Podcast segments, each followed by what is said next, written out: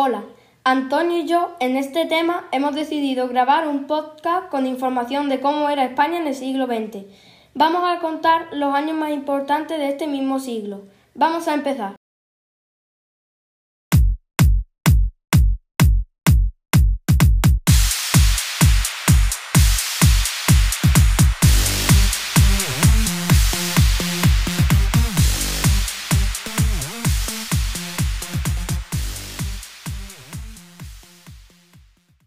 1902.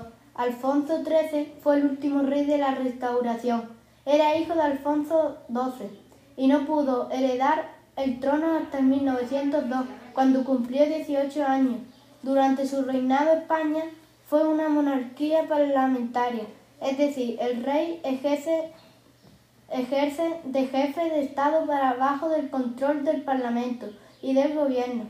Durante su reinado se produjeron graves conflictos, como la Semana Trágica.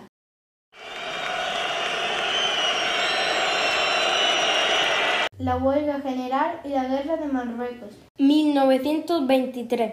En 1923, Miguel Primo de Rivera, que fue un militar español que gobernó como dictador entre 1923 y 1930,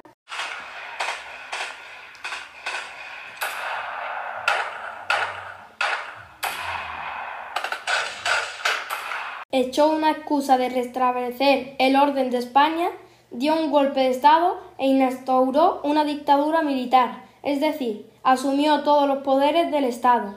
Suspendió la Constitución de 1876, prohibió los partidos políticos y los sindicatos y limitó las libertades. En 1930, ante la pérdida de apoyo del ejército y el descomento popular, Primo de Rivera dimitió en ese momento, Alfonso XIII convocó elecciones y ante su resultado decidió abandonar España. 1931. El 14 de abril de 1931 se proclamó la Segunda República y se nombró presidente Aniceto Alcalá Zamora.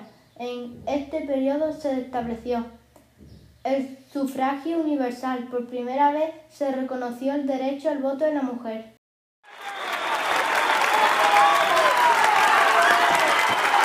Siendo su principal valedora Clara Campomor, la separación entre el Estado y la Iglesia, la creación de regiones autónomas. Se realizaron tres grandes reformas.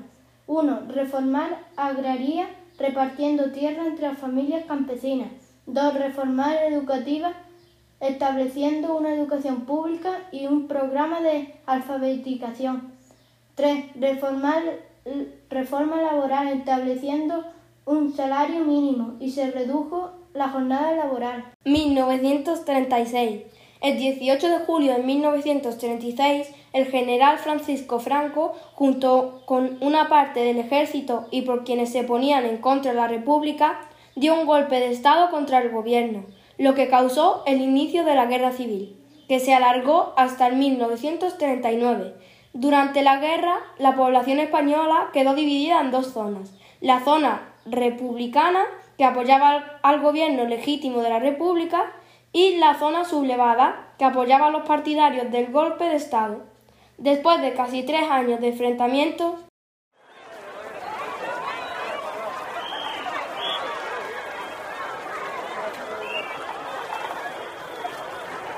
las tropas franquistas ocuparon todo el territorio español, el 1 de abril de 1939 se dio por terminada la guerra con la derrota de la República. 1975. En 1975, Juan Carlos I fue gobernado rey en España. En 1976, el rey nombró presidente del gobierno a Adolfo Suárez y se inició un periodo de reformas que se conoce con el nombre de transmisión. Durante la transmisión se pasó de una dictadura a una democracia se legalizaron los partidos políticos y los sindicatos y en 1977 se celebraron las primeras elecciones democráticas desde 1936. En 1979 se convocaron elecciones. Las ganó Unión del Centro Democrático, el partido liderado, liderado por Adolfo Suárez, que volvía a ser elegido presidente del gobierno. La actualidad.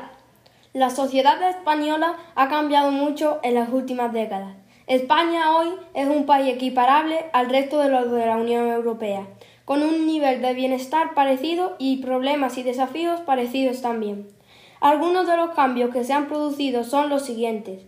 Estamos en contacto cada vez que queremos a través de las nuevas tecnologías. Ya pueden ser móvil, tablet, ordenadores.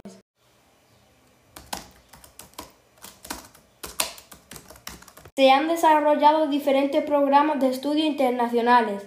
Podemos acceder a la información más rápidamente y fácilmente.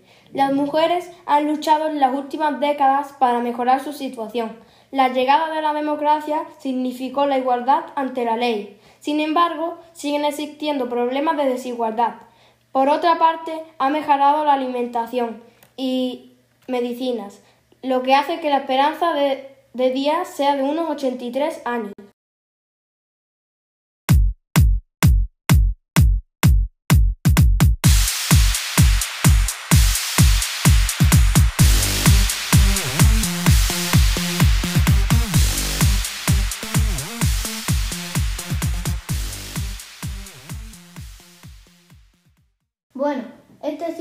Trabajo. Espero que os haya gustado y hayáis aprendido. Os esperamos en el próximo.